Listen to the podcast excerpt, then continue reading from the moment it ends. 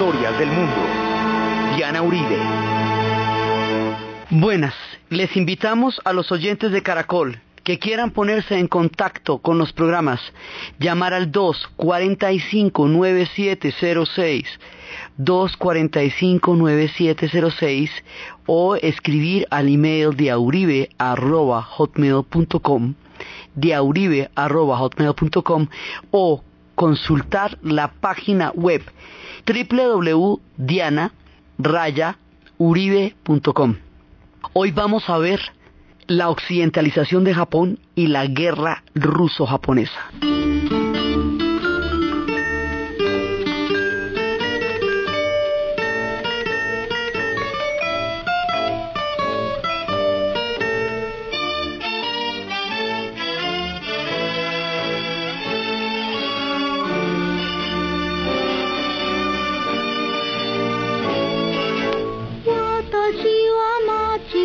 巷の子。窓に明かりが灯る頃。いつもの道を歩きます。赤い小粒の消し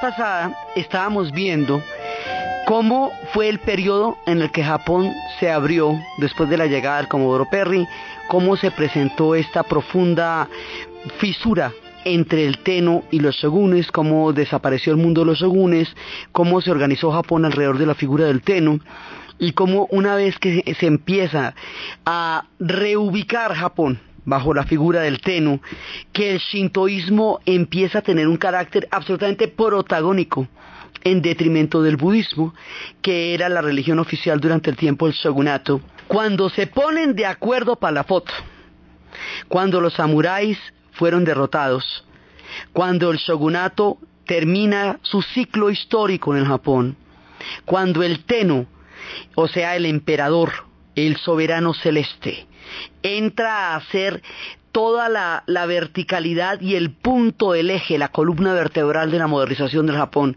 y de la occidentalización. Entonces, ahora sí empezamos la reforma. Pues la gran reforma consiste, primero, dejan planteadas una serie de lineamientos sobre cómo se va a modernizar el Japón. Esto va a suceder en una generación. Así, en bombas. Todo lo que vimos que Estados Unidos se fue gastando, que mientras se inventó una cosa, que mientras la otra, y eso que los Estados Unidos fue rapidísimo. Esto va a ser más rápido todavía. Todo lo que hemos visto que Inglaterra se había demorado en desarrollar una revolución industrial, este conocimiento se lo van a tomar en pildoritas condensadas y en una generación van a transformar el Japón en una cosa completamente diferente. Entonces, lo primero que van a hacer es ver cómo es el mundo, hayamos visto, entonces se van 45 de los grandes dirigentes del Japón por el mundo a mirar, con un compromiso sumamente curioso y sumamente japonés. A pesar de que hubiera oposición en el gobierno, a pesar de que quienes se quedaran encargados del Japón no estuvieran de acuerdo con la modernización porque eran de la parte que decían que no, que no se tenía que abrir a la influencia extranjera de esa manera, habían firmado un compromiso hasta 45, un compromiso que decía que ellos no podían echar atrás ninguna de las reformas. O sea, un compromiso de honor. Usted respeta lo acordado mientras yo estoy conociendo el mundo. ¿Eso donde cuentan ese cuento? A ver, que usted venga y realmente le hayan respetado la palabra y le hayan dejado todo tal y conforme usted lo dejó. Eso ni siquiera en la casa de uno, nada lo dejan como dijeron. Pues esta gente cumple su palabra. Los 45 se van para todas partes y habíamos visto cómo les pareció como aburridor el modelo francés porque decapitaban reyes les pareció muy limitado el gobierno inglés porque había un parlamento al que había que consultarle todo y les pareció regio el modelo alemán que tenía todo el autoritarismo y la modernización. Esa combinación les parecía equilibrada, porque ellos no estaban para democracias ni eso, ese tema no les interesaba. Entonces van a adoptar una parte importante del modelo alemán y van a empezar una modernización con todos los hierros. Entonces, esta modernización tiene una serie de, de transformaciones. Van a ser un ferrocarril. Los ferrocarriles son absolutamente indispensables para crear estados nacionales. Allanan las barreras de territorios, de todo.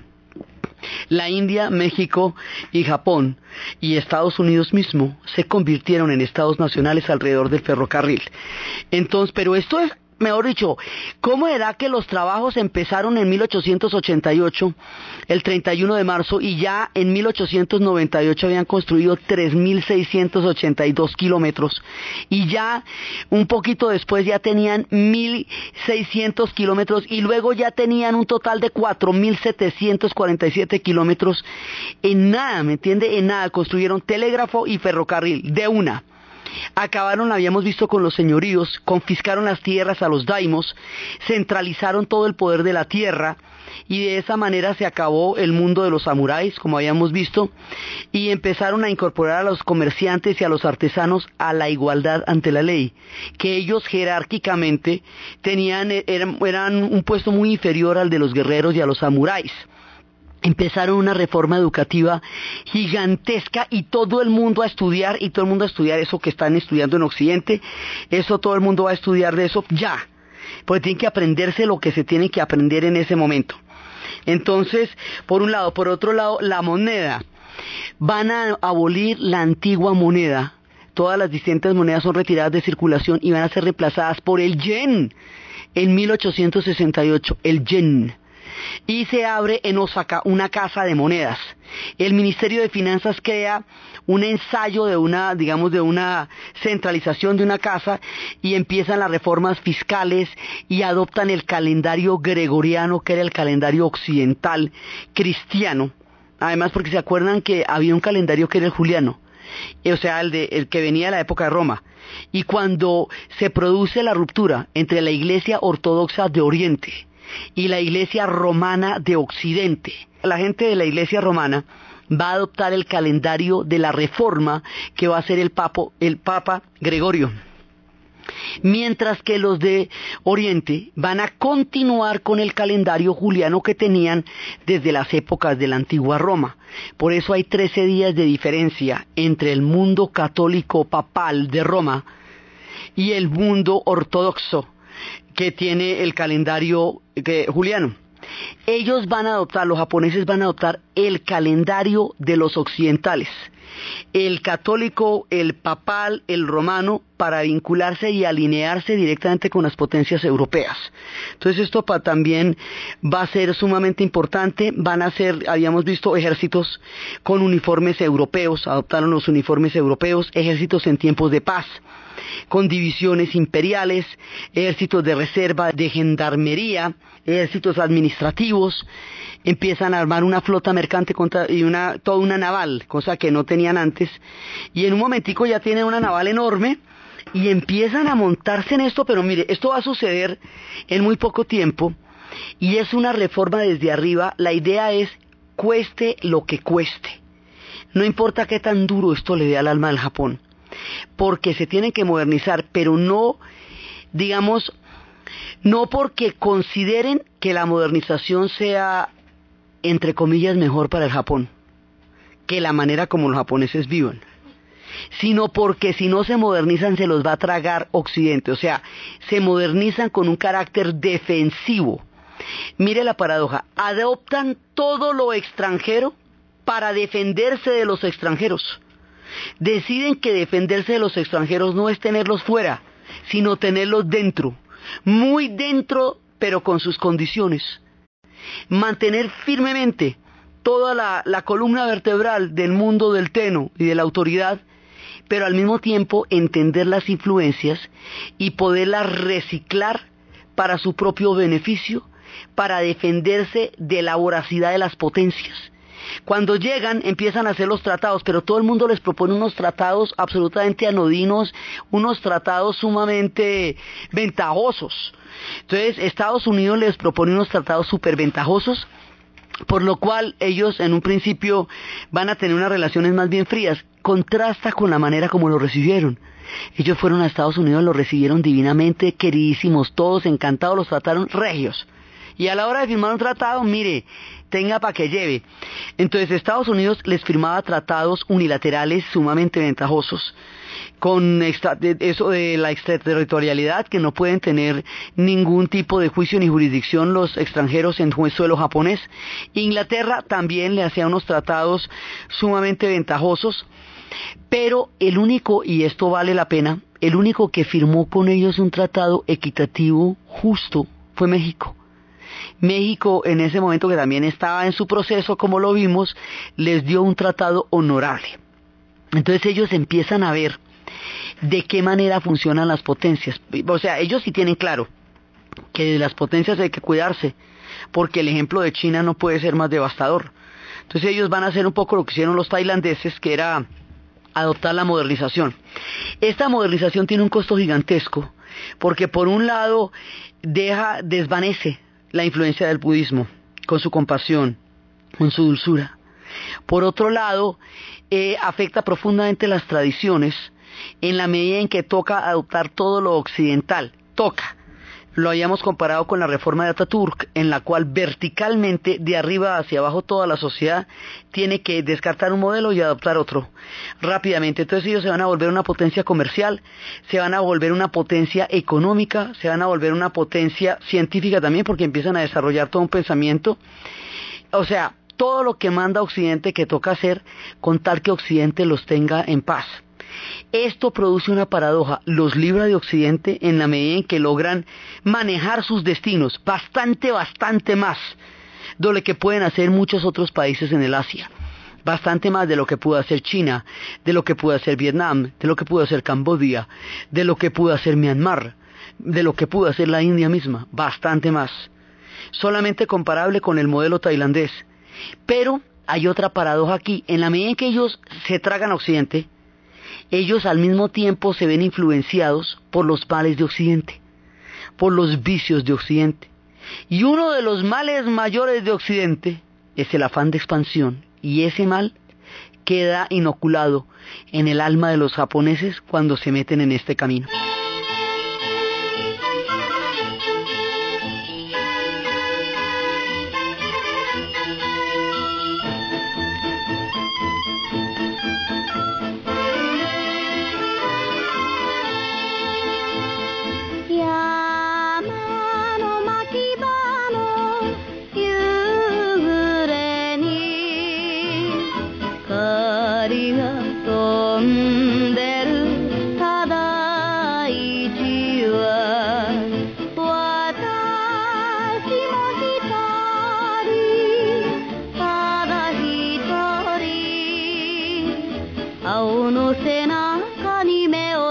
しやっほー。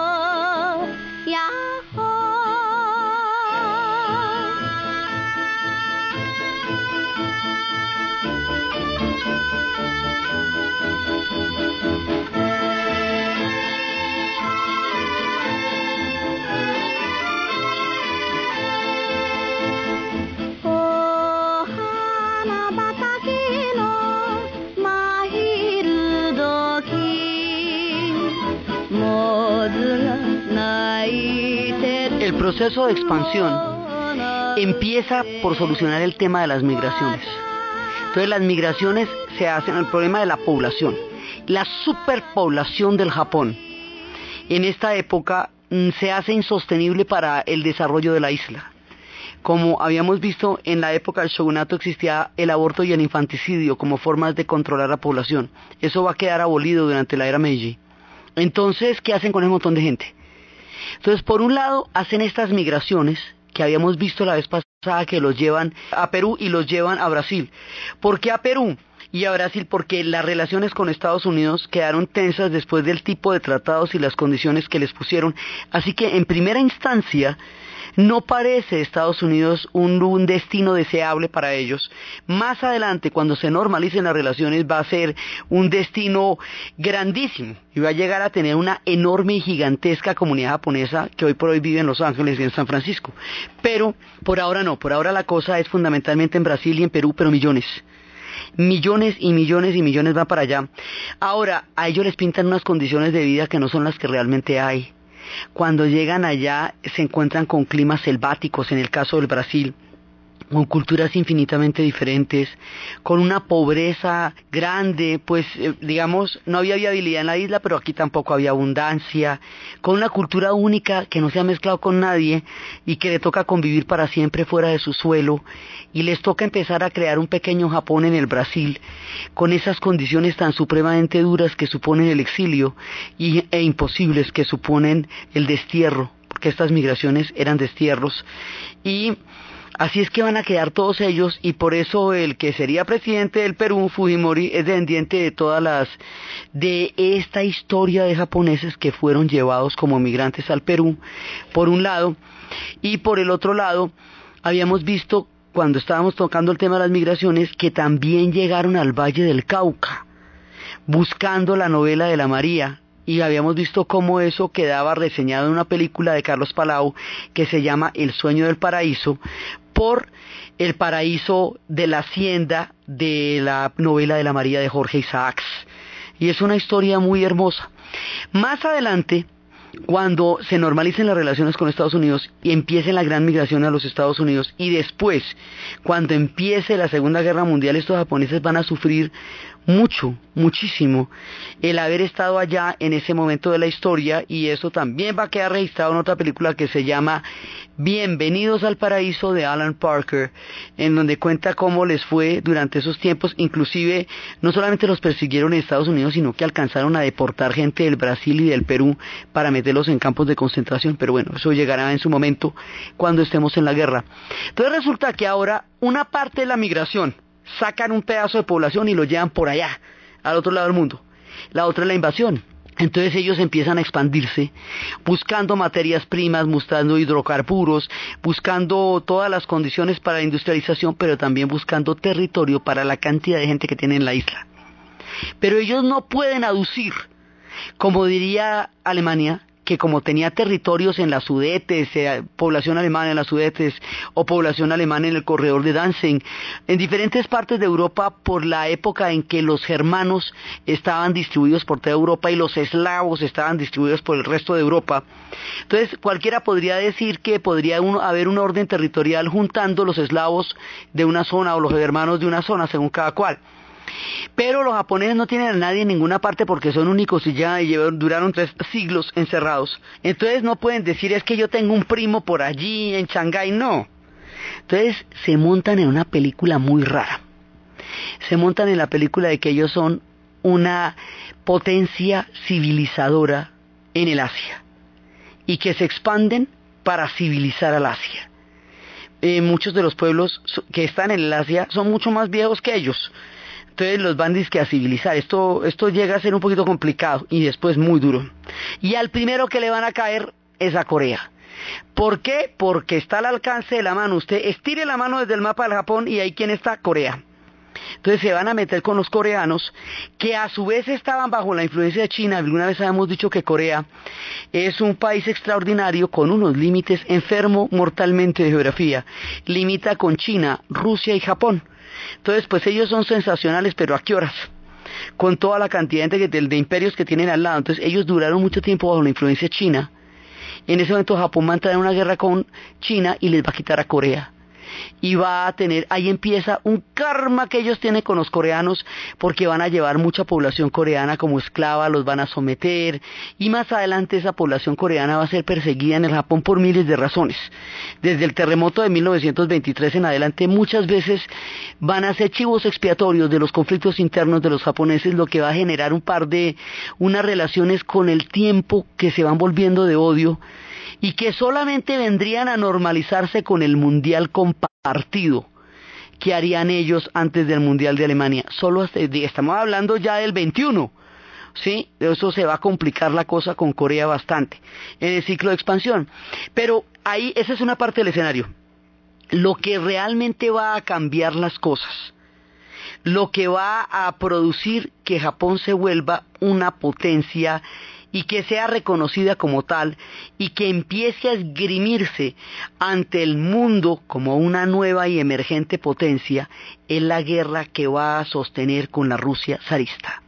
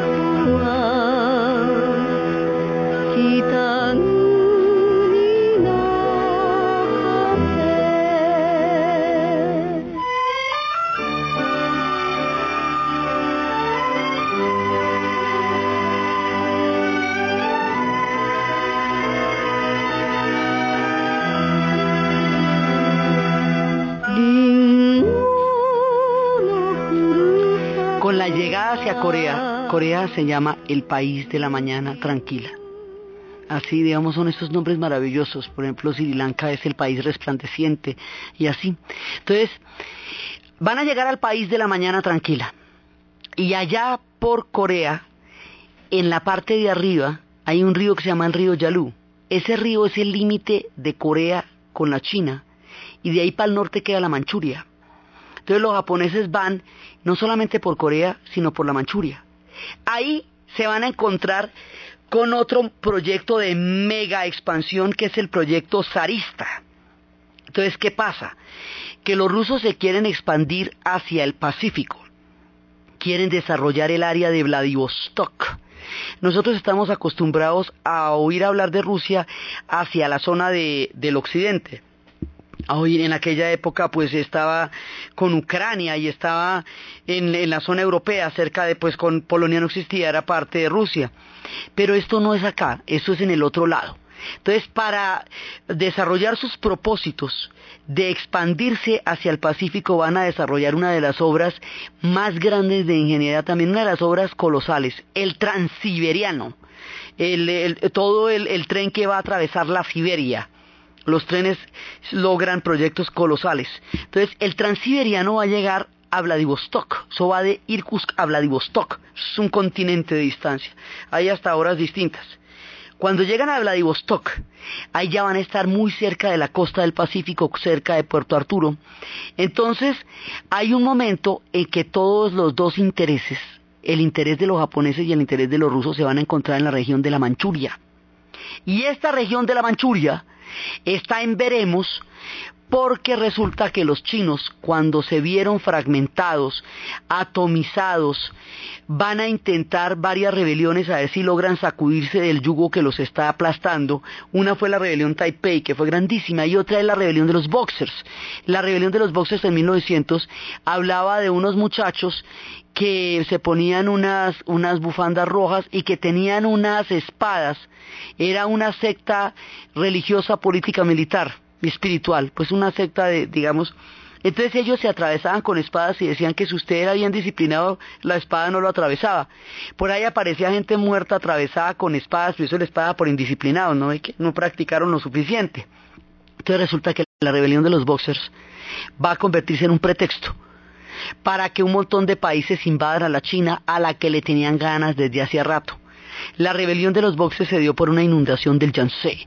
Los boxers dijeron que los, eh, la telegrafía había perturbado el espíritu del viento, el espíritu del viento había perturbado el espíritu del agua, y el espíritu del agua había caído sobre el pueblo chino, que por lo tanto los extranjeros eran los culpables de la inundación del Yangtze, y empezaron a atacarlos, y secuestraron a 500 extranjeros, y incluía a Charlton Heston, sí, y todos los personajes de Hollywood, y esto va a ser, digamos, en, la, en, la, en, en el mundo del cine, pero esto lo que va a hacer es que va a permitir que una invasión que ya se había hecho comercialmente a través de las guerras del opio y la apertura de los puertos forzosos y la quitada de Hong Kong y que se había hecho financieramente ahora se vuelva militar.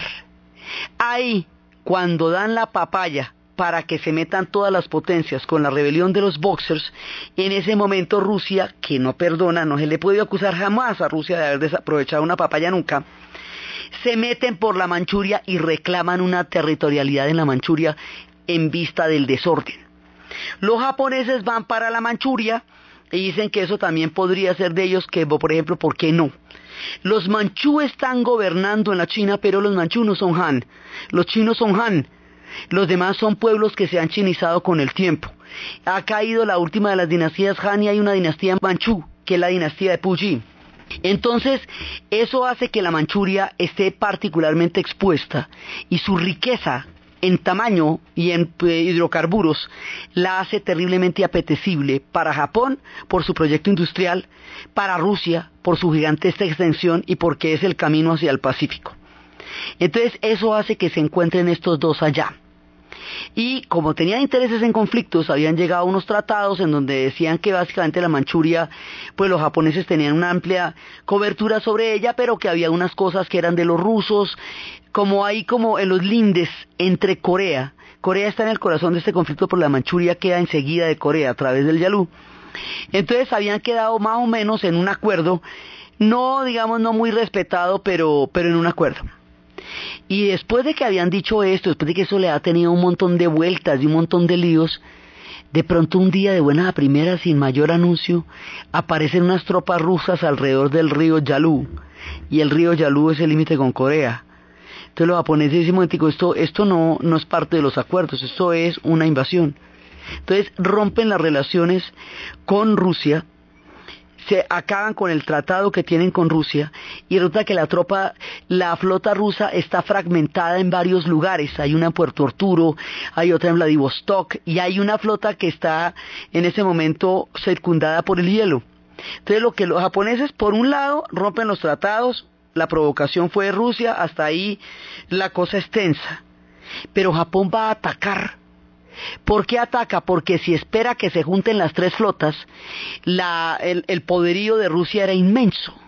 El poderío de Japón despuntaba apenas. Entonces, si la cogen dividida, con la flota en tierra fondeada, en, pues quieta, fondeada y las luces prendidas, empiezan el primer ataque. Este ataque va a indignar a los rusos porque los rusos eran el gran imperio zarista la madre de todas las Rusias.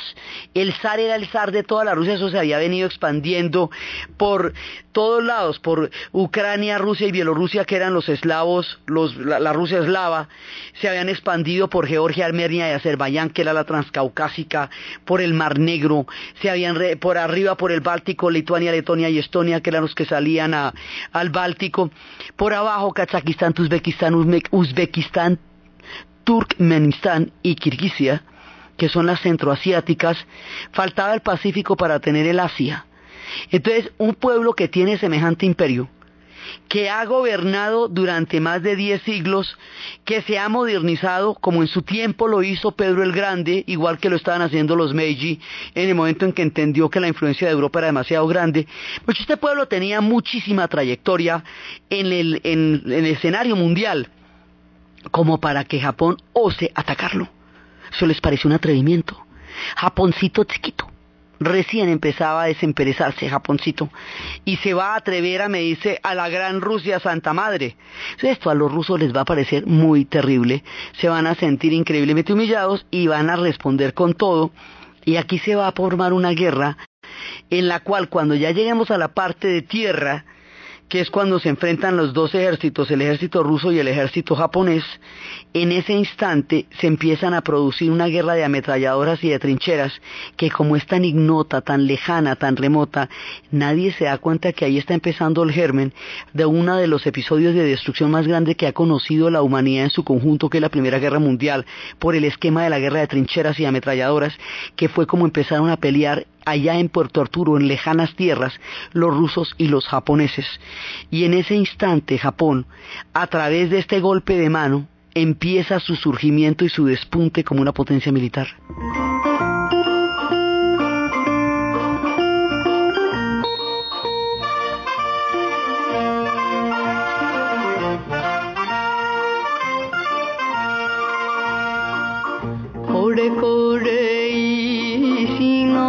allí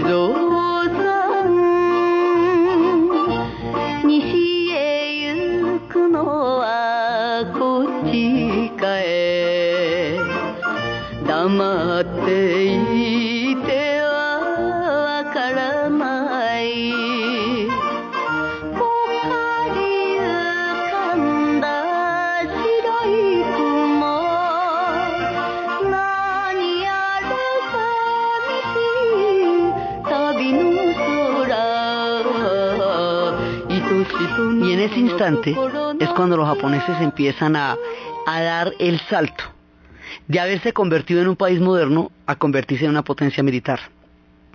Rusia no lo esperaba. Primero le parecía una osadía que Japón la fuera a atacar.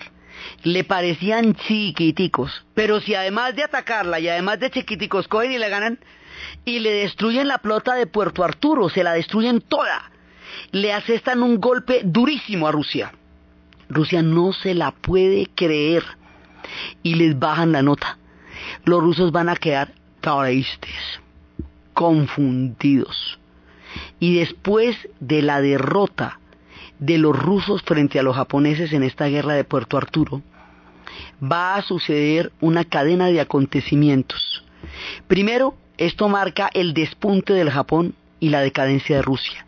Un relevo se va a dar en la historia. Los japoneses empezarán a ser cada vez más protagónicos, los rusos estarán terminando su gran ciclo de expansión y entrarán en una cadena de problemas del que no van a salir sino hasta tiempo después.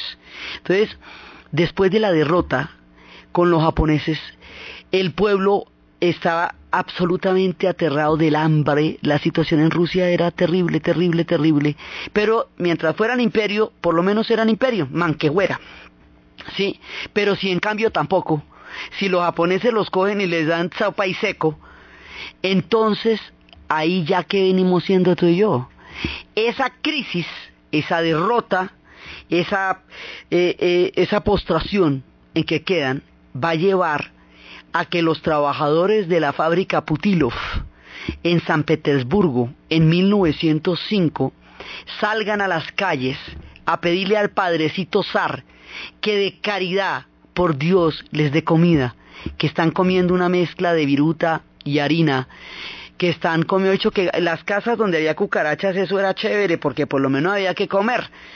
Sí, entonces era una situación y con esos inviernos que ellos tienen era tenaz, le pidieron al zar ayuda el zar les echó encima a los cosacos y lo que hizo fue una matanza esa tarde, ese día, ese domingo sangriento en San Petersburgo. Con la matanza del domingo sangriento empieza la revolución de 1905 que se va a dar tanto en las calles de San Petersburgo como en el puerto de Odessa. En el puerto de Odessa viene la flota y de pronto uno de los acorazados de la flota de Odessa entra en rebelión contra la flota y no apoya la guerra y ese eh, no apoya ya la flota y ese ese acorazado va a llevar un nombre insigne, se llamará el acorazado Potemkin. Y ese acorazado Potemkin, al entrar en rebelión, invita a los demás buques a entrar en rebelión y la población de Odessa, que vive condiciones idénticas de privaciones y de miseria, saldrá a defender y a apoyar al Potemkin. Esto va a ser llevado al cine por Sergei S. Stein. Algunos de la flota lo van a seguir y empieza la revolución de 1905. La revolución de 1905 no tiene proyecto, tiene solamente rabia. Van a llegar a tener un soviet que es el soviet de Petrogrado que lo va a dirigir un personaje que se llama León Trotsky. Pero todavía no hay proyecto.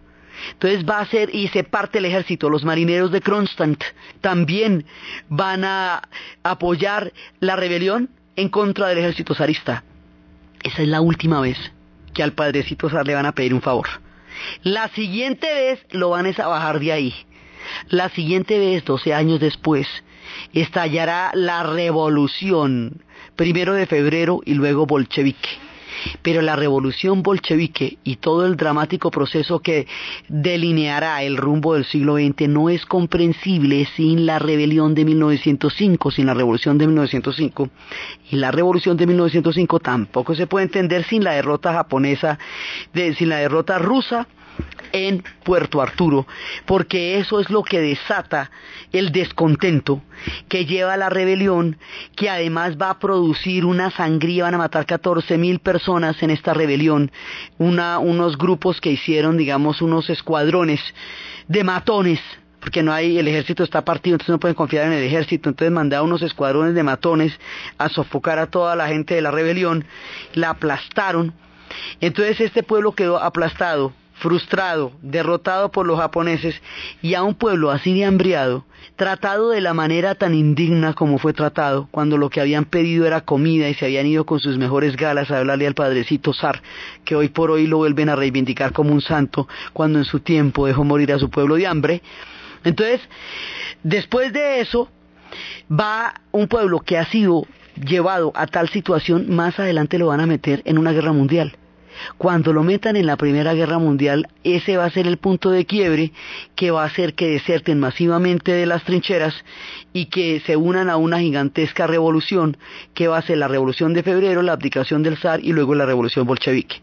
Pero esta cadena de acontecimientos está relacionada directamente con la derrota de Rusia en el Japón. Mientras tanto, Japón sí queda regio, Japón gana la guerra y queda claro ante sus vecinos y ante el mundo que ellos son la nueva potencia y que así donde los ve chiquitos son bien bravos.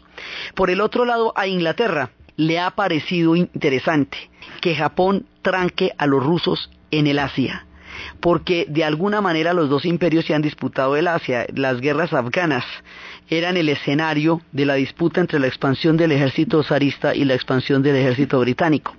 Entonces van a, darle una política de favorabilidad al Japón ya no van a ser tan duros, tan severos como eran con ellos cuando la apertura, sino que ahora le van a hacer ojito y le van a mandar piquitos.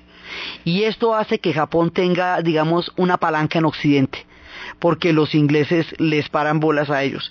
Lo cual es muy curioso, ¿no? Porque más adelante Inglaterra va a entrar, cuando la Primera Guerra Mundial, a una alianza con Rusia, que era su enemiga a través de Francia, que es la que concilia, y van a terminar en el mismo bando Rusia, Japón, Inglaterra y Francia cuando estalle la Primera Guerra Mundial. Mira tú, ¿sí? Entonces, porque en la política pasa eso, los grandes enemigos en un momento dado hacen alianzas y todo el que creyó en el uno y en el otro y murió por el uno o murió por el otro, pues mira tú, los, los más de malas porque estos vuelven y se amistan. Entonces, aquí cambia la geopolítica. Se va dando un sistema de alianzas porque es que también, después de la Primera Guerra Mundial, Inglaterra considera que es importante que Japón se adueñe de las antiguas islas que los alemanes habían reclamado en su reciente formación de Estado Nacional y en su reciente expansión y búsqueda de un dominio de un imperio de ultramar y de un imperio más allá de sus fronteras.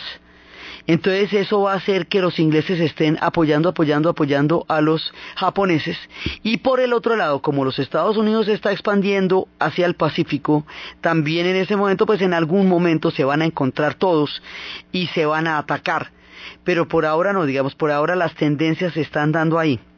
Entonces Japón va a salir fortalecido y va a salir militarmente importante, va a dar una sensación de impacto y la modernización ha sido tan brava que no casi que no se reconocen. Y de todas maneras había eh, pues las costumbres de todas maneras son muy importantes pero la modernización ha sido casi casi rapaz. Casi casi porque ellos a la final nunca van a dejar de ser japoneses por muy mellis que se pongan.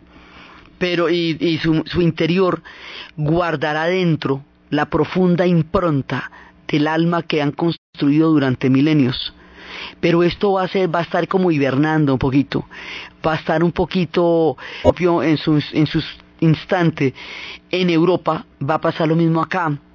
Entonces hay digamos como una transmutación del Japón en ese momento y la influencia de Occidente hace que muchas tendencias se estén dando al mismo tiempo. Los hay que quieren ser comunistas, los hay que quieren ser democráticos, los hay que quieren ser eh, militares, los hay que quieren ser feministas. Bueno, eso todo el mundo quiere una fracción de toda la cantidad de ideologías y de corrientes y de tendencias de pensamiento que se están dando en ese momento.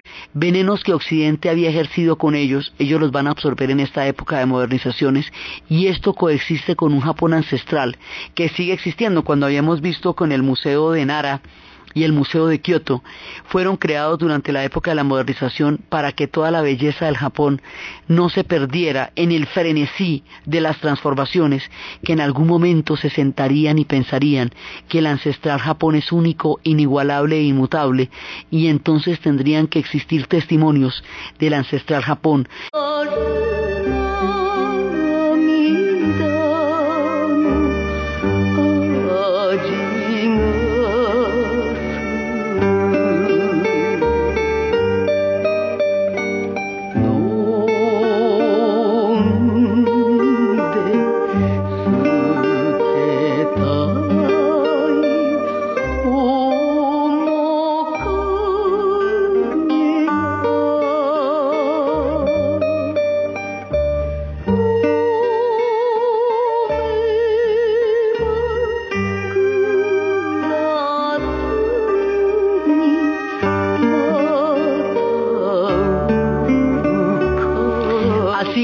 Japón se va en el proceso de centralización del Japón.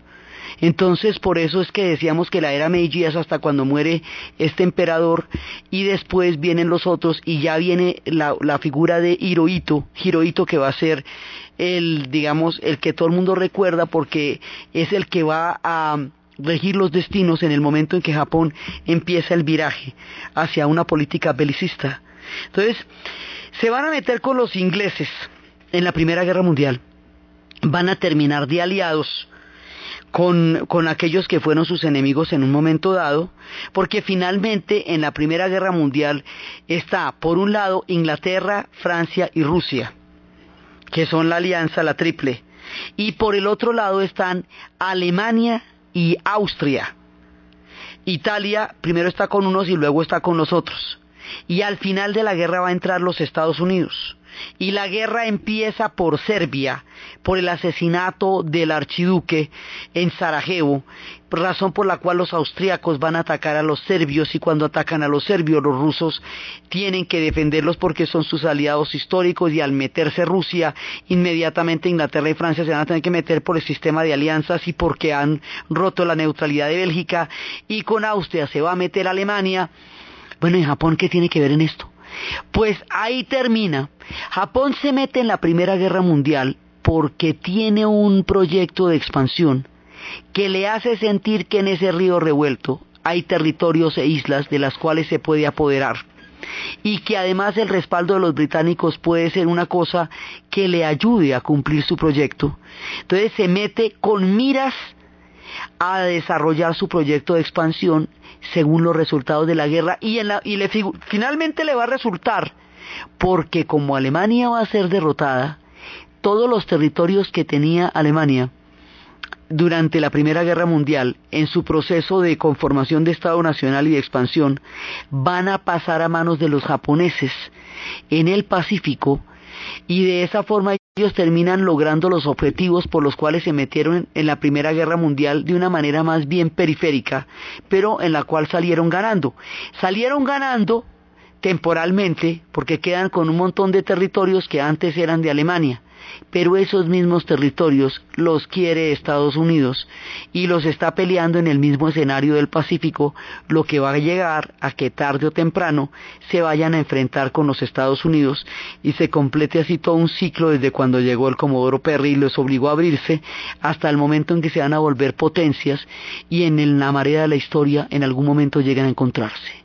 Entonces, Japón durante la Primera Guerra Mundial, durante la crisis del año 30, y cómo vivió ella su historia de Occidente y cómo durante el tiempo de precisamente de las crisis de los 30 fue cuando la era dorada de las geishas y cómo sus tradiciones seguían confinadas allá en medio del frenesí belicista es lo que vamos a ver en el siguiente programa. Entonces, desde los espacios de la vertiginosa modernización, de los espíritus expansionistas, del sufrimiento de los emigrantes, de las historias que están desarrollándose, de la gente que se fue lejos para no volver, de este Japón irreconocible y frenético que en una generación ya había construido ferrocarriles, telégrafos y había cambiado la marea de su historia hasta el punto en que esa misma influencia de Occidente lo lleve a los espíritus bélicos que se están desarrollando en la época en la narración Diana Uribe, en la producción Jessy Rodríguez y para ustedes, feliz fin de semana.